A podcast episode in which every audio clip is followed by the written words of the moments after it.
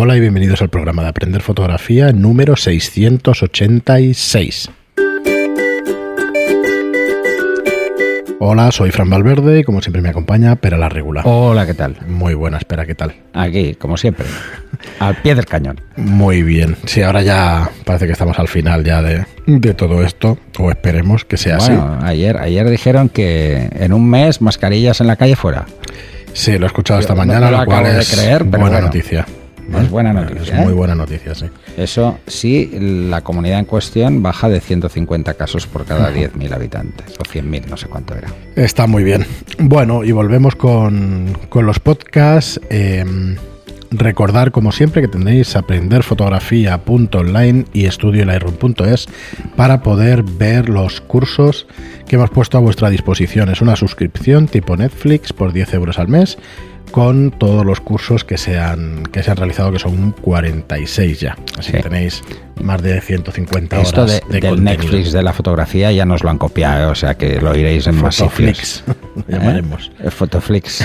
El Fotoflix. Hostia, pues está bien el nombre. Sí, paténtalo, macho, paténtalo. Algo así. Sí, porque la verdad es que, bueno, es normal. Va saliendo Sí, más sí, competencia y eso es que es buena idea. Así que echarle un vistazo, echarle un vistazo, que el contenido es, es enorme y difícilmente abarcable en poco tiempo, pero vamos, con un montón de cosas para aprender. Bueno, pero pues eh, a través de nuestros oyentes, seguidores, no sé muy bien cómo decirlo, porque hay gente de todo tipo.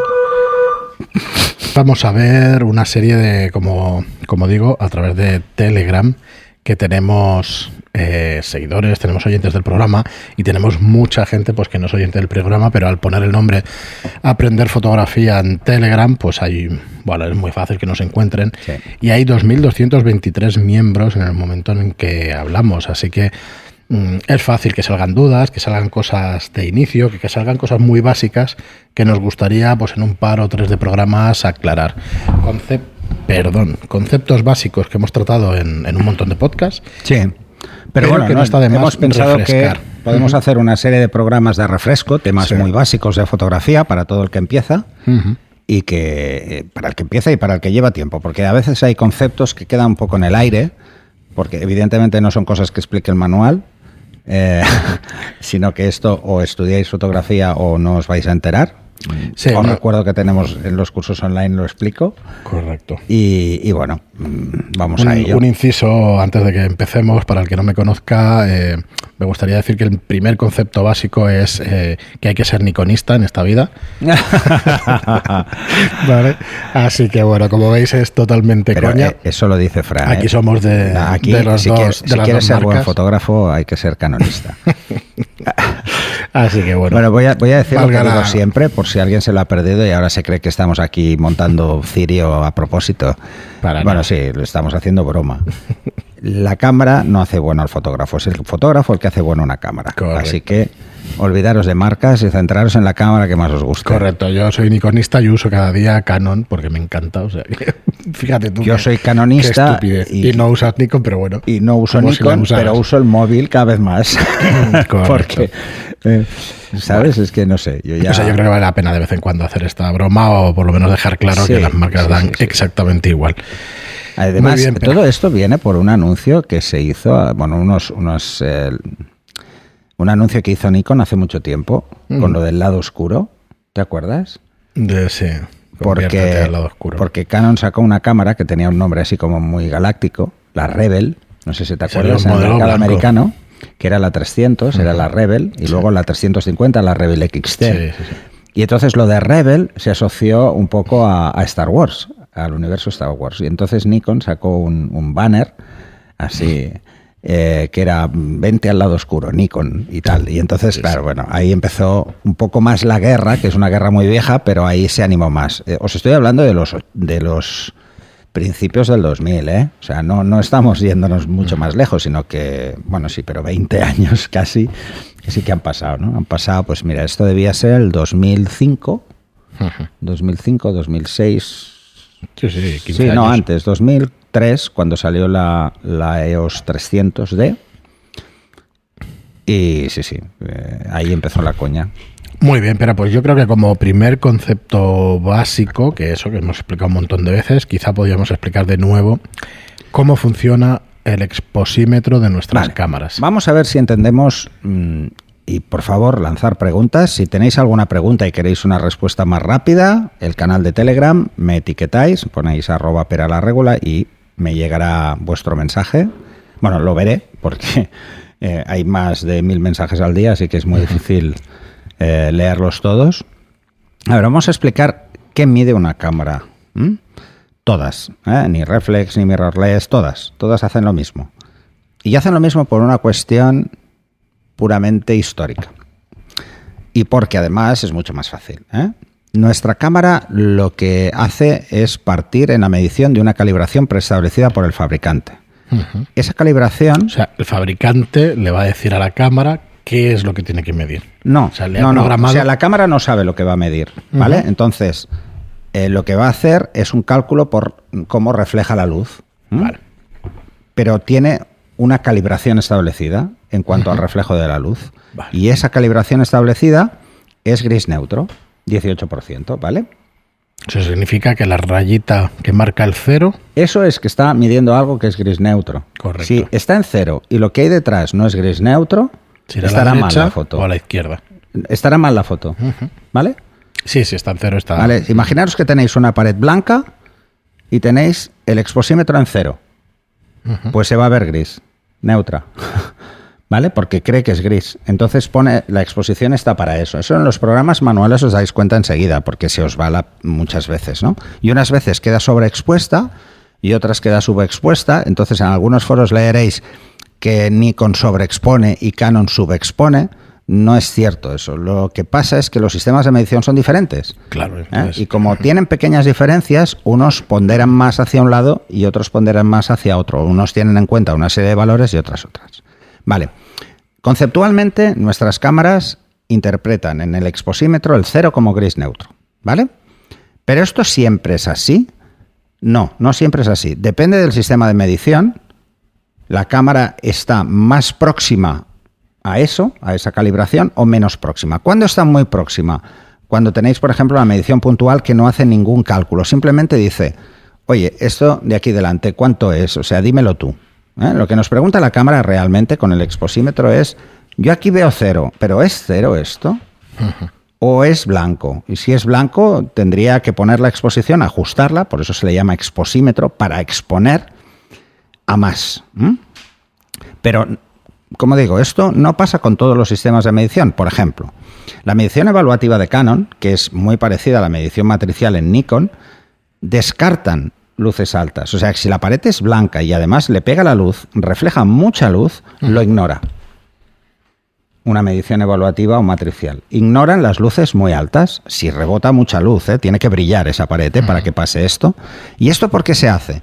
Porque en las escenas las luces muy altas suelen ser contraluces. Y los contraluces quieren decir que lo que yo quiero fotografiar es lo que hay en primer plano. Y lo que hay en primer plano es lo único que cuenta para la medición. Claro. Entonces hay que entender primero los sistemas de medición diferentes que hay, que tenemos matricial o evaluativa en función del fabricante, tenemos eh, promediada, que es muy parecida y que se usa sobre todo en Flash, que hace un promedio de toda la escena. A ver, la matricial y la evaluativa lo que hacen es tener una serie de segmentos que tienen más peso que otros en función de un algoritmo eh, que lo que hace es intentar identificar dónde acostumbramos a poner los motivos, en qué zonas para hacer las fotos. ¿Esto falla? Sí, claro, hay veces que falla porque el algoritmo, por muy complejo que sea, no siempre puede hacerlo bien, ¿vale? Luego tenemos la parcial, que, o sea, la- lo que sería la ponderada, que coge toda la escena y hace un promedio, eh, o promediada, se le llama también. Luego tenemos la parcial, que solo coge una zona central de, del- de lo que vemos por el visor, una zona central bastante grande. Luego tenemos la ponderada al centro, que tiene en cuenta toda la escena, pero sobre todo el centro para medir. O sea, le da más peso al centro. Y luego tenemos la puntual, que solo le da al centro, al punto de, que estamos usando. ¿no?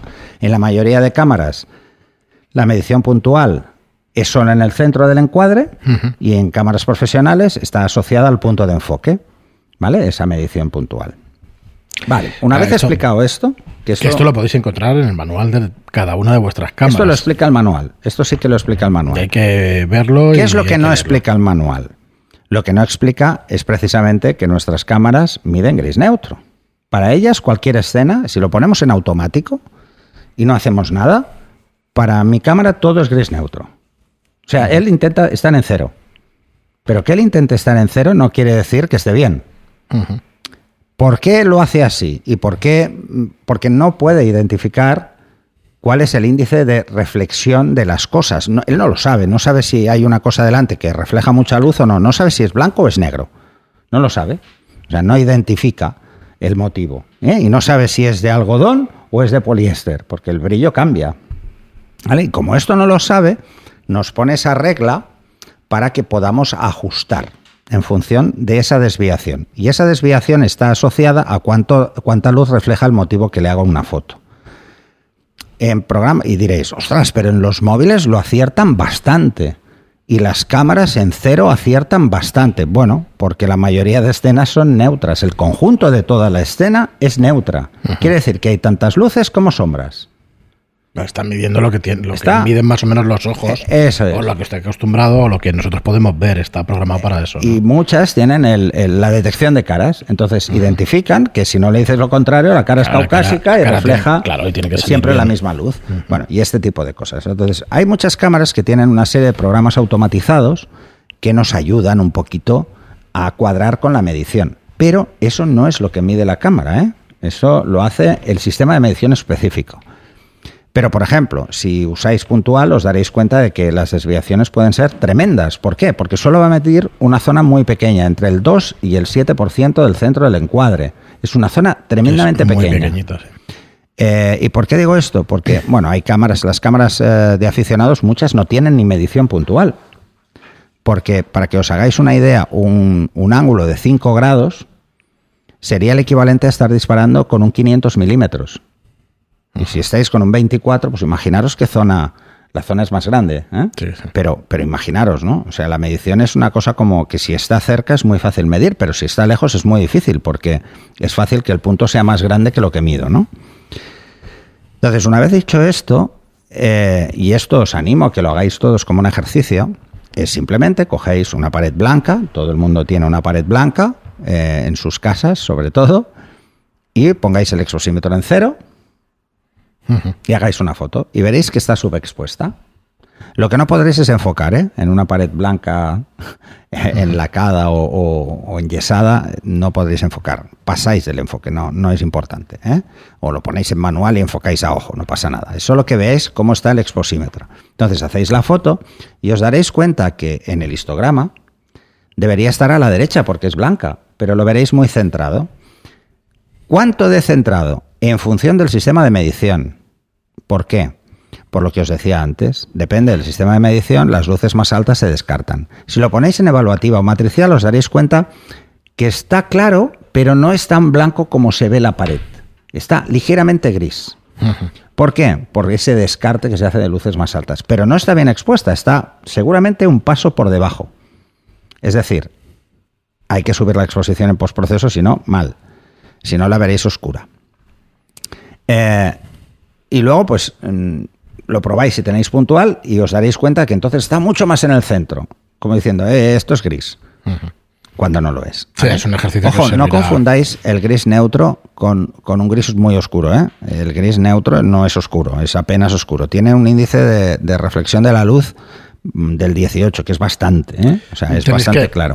Buscad alguna carta gris, la veis en persona y entonces os dais cuenta. El fondo de Photoshop suele ser con ese gris. Sí, sí, sí, ese es el, fondo predeterminado de Photoshop. Casi siempre. Bueno, es un poco más oscuro el de Photoshop. Pero, pero sí es, es bastante, es bastante aproximado más. O es bastante. tenemos delante. Pero claro, la pantalla brilla, ¿eh? Sí. Y el, y si cogéis una carta de gris neutro, os daréis cuenta que tiene un punto de brillo también, ¿eh? Sobre todo si lo ponéis así, que le dé la luz un poco de lado. Entonces hay que tener en cuenta que el exposímetro solo es una herramienta que nos dice, nos pregunta, mm, oye, yo veo esto, ¿tú ves esto? Tú estás, nos va a ayudar a decir cómo está la luz. Es bueno partir de cero ir moviendo. ¿eh? Mm, pero por, bueno. por ver si os puede aclarar algo esto. Solo mide la luz reflejada. Eso es. Si la cámara la pudiéramos poner delante del sujeto o de la si pudiéramos medir la luz incidida, correcto. la Si clavaría siempre. Eso es, si pudiéramos medir la luz que le va a llegar al sujeto o al que le hacemos la foto, lo clavaría. Pero no A es ver, posible porque a veces es ¿por qué es un esto? paisaje, a veces es cualquier ¿Por qué otra existe cosa. esta diferencia entre la luz reflejada y la luz incidida? Que esto podríamos hasta hablar en otro programa. Es muy simple, ¿eh? La luz que llega es la real y no tiene en cuenta cómo el motivo refleja, Refleja la luz. Pero nuestra cámara mide la luz reflejada, es decir, alguien con una camiseta blanca refleja más luz que alguien con una camiseta negra. Correcto. Mm, Esto lo entendéis, ¿no? La luz, o sea, el blanco refleja más luz que el negro, que apenas refleja luz.